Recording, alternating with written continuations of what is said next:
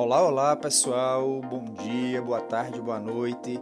Está chegando até vocês a Rádio Rocha, esse podcast que é produzido como forma de conexão com estudantes, com a comunidade escolar, com quem está acompanhando as aulas através das videoaulas, com quem está pegando atividade impressa, com quem não está realizando nenhuma atividade. Estamos chegando, trazendo aquela reflexão sobre a Olimpíada de Língua Portuguesa e trazendo uma alternativa de fazer com que esses estudantes cada vez cheguem mais perto, fazendo com que a gente realize esse momento, esse viva essa experiência, que é a experiência de leitura, que é a experiência de escrita através da produção de texto, no caso documentário e artigo de opinião. Estamos começando agora, mas estamos não estamos com aquela alegria habitual. É, nós é, perdemos uma estudante, a aluna Ana Letícia Gila, que ontem, é, em um acidente, perdeu sua vida. Então, dedicamos esse podcast a ela. E vocês que estão por aqui, muito obrigado. A gente segue, inclusive, trazendo reflexão hoje sobre comunidade quilombola. Fiquem ligados, porque daqui a pouco a gente traz reflexão e a gente também traz uma música que dedicaremos a essa estudante e a toda a sua família. grande abraço, muito obrigado.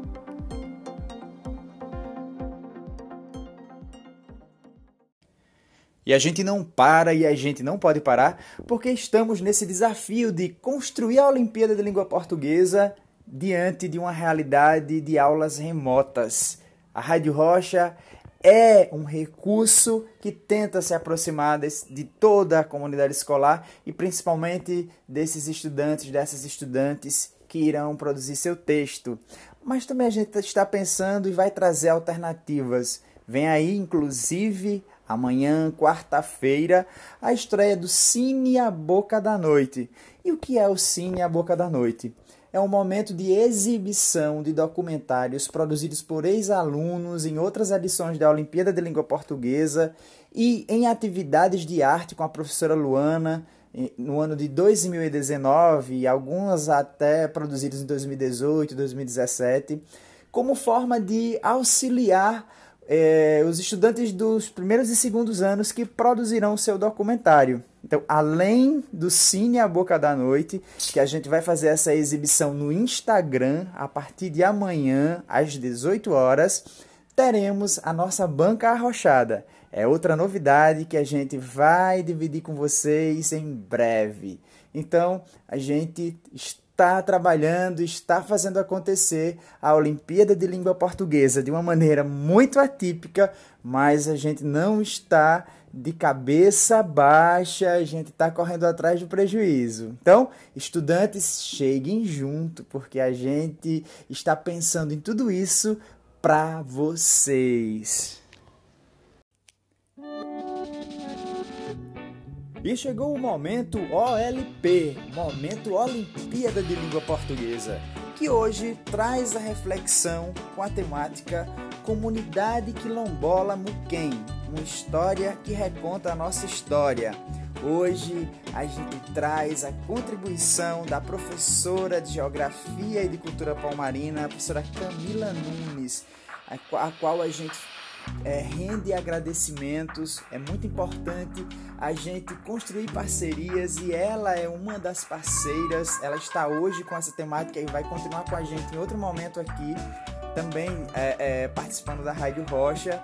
É, a Rádio Rocha só existe porque existe uma galera que está assim nos dando as mãos e contribuindo bastante. Muito obrigado, Camila. Muito, muito obrigado e um grande abraço. Então, com vocês, a reflexão Comunidade Quilombola Muquem, uma história que reconta a nossa história.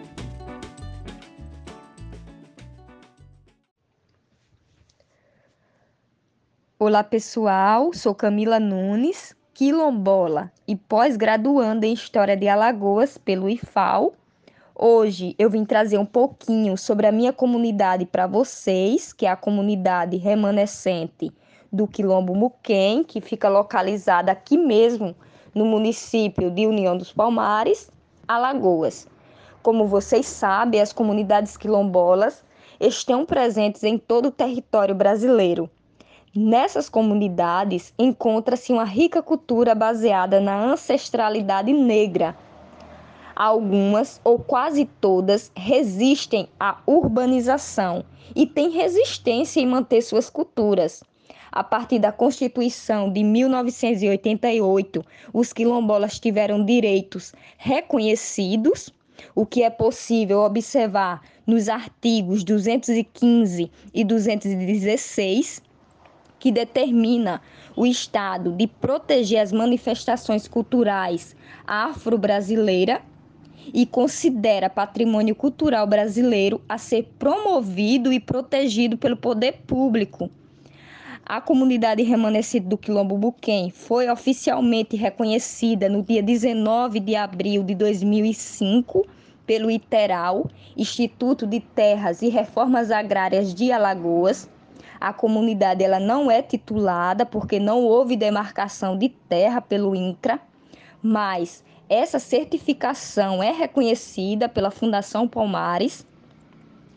É, a minha comunidade ela tem duas associações de moradores, a qual é o principal meio pelo qual os quilombolas buscam políticas públicas dos governos federal e municipal ou vice-versa Atualmente a comunidade tem 174 famílias e mais de 700 afrodescendentes que vivem basicamente por meio dos aposentados, prestam serviços a usinas açucareiras, é, uma pequena parcela presta serviço à prefeitura municipal, outras vivem é, basicamente do artesanato ou da agricultura familiar.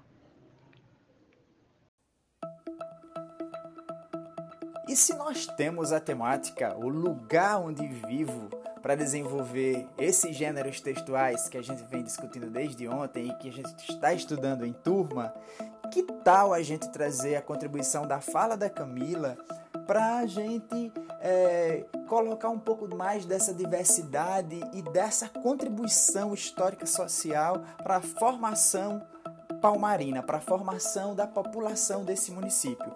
É muito importante. A comunidade Muquem tem uma contribuição muito, muito grande e ela deve ser muito valorizada. Então, você que está em dúvida, você que está pensando é, em como é, desenvolver é, o seu documentário, o seu artigo de opinião com essa temática, Lembre-se que, observe, né, inclusive, que temos a Camila e temos várias outras pessoas que podem nos auxiliar. Então, vamos nessa, vamos ficar ligados e vamos aproveitar essas reflexões que serão de muita utilidade na hora de produzirmos nosso gênero textual.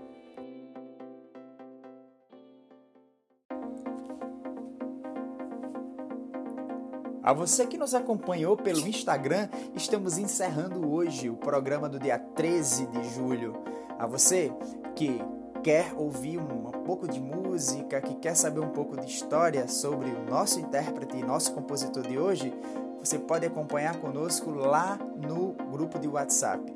Então, é, ou você, você, pode me pedir o link, você vai receber o link e vai é, ouvir um pouquinho de o artista de hoje que é Gonzaguinha.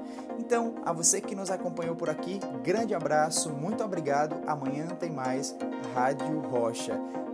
Podcast de hoje todo dedicado a Ana Letícia Gila e a sua família. Grande abraço, amanhã tem mais. A você que vai nos acompanhar por WhatsApp, aqui vem Gonzaguinha.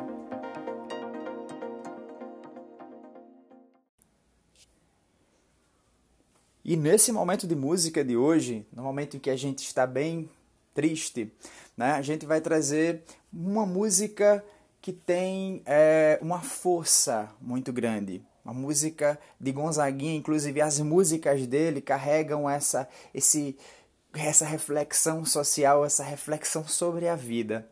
É, mas antes de ouvirmos a música, vamos lá conhecer um pouco de Gonzaguinha. O Luiz Gonzaga do Nascimento Júnior, conhecido por Gonzaguinha, nasceu no Morro de São Carlos, no Rio de Janeiro, em setembro de 1945. filho de Luiz Gonzaga e da cantora dançarina Odaléia Guedes dos Santos, ficou órfão de mãe com dois anos de idade, foi criado pelos padrinhos. Com 16 anos, Gonzaguinha decidiu morar com o pai para continuar os estudos. Na época, Helena, a esposa do rei de Baião, não aceitou o garoto. Sem muita opção, o menino aceitou completar os estudos como interno em um colégio. Em 67, ingressou na Faculdade de Ciências Econômicas no Rio de Janeiro. Suas primeiras composições surgiram quando passou a frequentar as rodas de violão na casa do psiquiatra Aloísio Porto Carreiro, pai de Ângela, com quem se casou e teve dois filhos, Daniel e Fernanda. Nessa época, ele ficou amigo de Ivan Lins, de Aldir Blanc Dominguinhos, com quem fundou o movimento artístico universitário. Logo começou a participar de festivais universitários de música e em 68 foi o finalista com a música Pobreza por Pobreza. Em 1969 ganhou o primeiro lugar com a música Trem, e que se tornaria matéria-prima fundamental de suas composições. E o que se tornaria matéria-prima fundamental de suas composições já estavam presentes desde essas suas primeiras músicas, que no caso era transformar as dificuldades de sua vida em uma aguda consciência política e social. Então, a gente vai ouvir uma música que a gente dedica a todos que é, é, estão refletindo sobre sua vida e que estão, inclusive, também é, passando por momentos difíceis e que nós somos esses seres que passamos por momentos difíceis, faz parte da vida, mas a gente consegue se reerguer e superar tudo isso. Vamos ouvir a música Sangrando, uma música que é de composição do próprio Gonzaguinha. A gente escuta a música sangrando, mas antes de escutar, a gente já se despede, já agradece sua companhia por aqui. Amanhã tem mais Rádio Rocha. Grande abraço e até lá!